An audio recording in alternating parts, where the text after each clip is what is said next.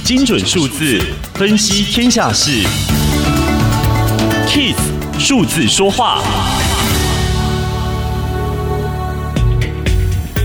当疫情瘫痪全球经济时，有人预期房地产市场将会受到重创。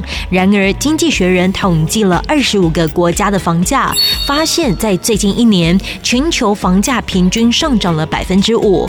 美国房价成长了百分之十一，英国成长百分之八，纽西兰更飙升了百分之二十二。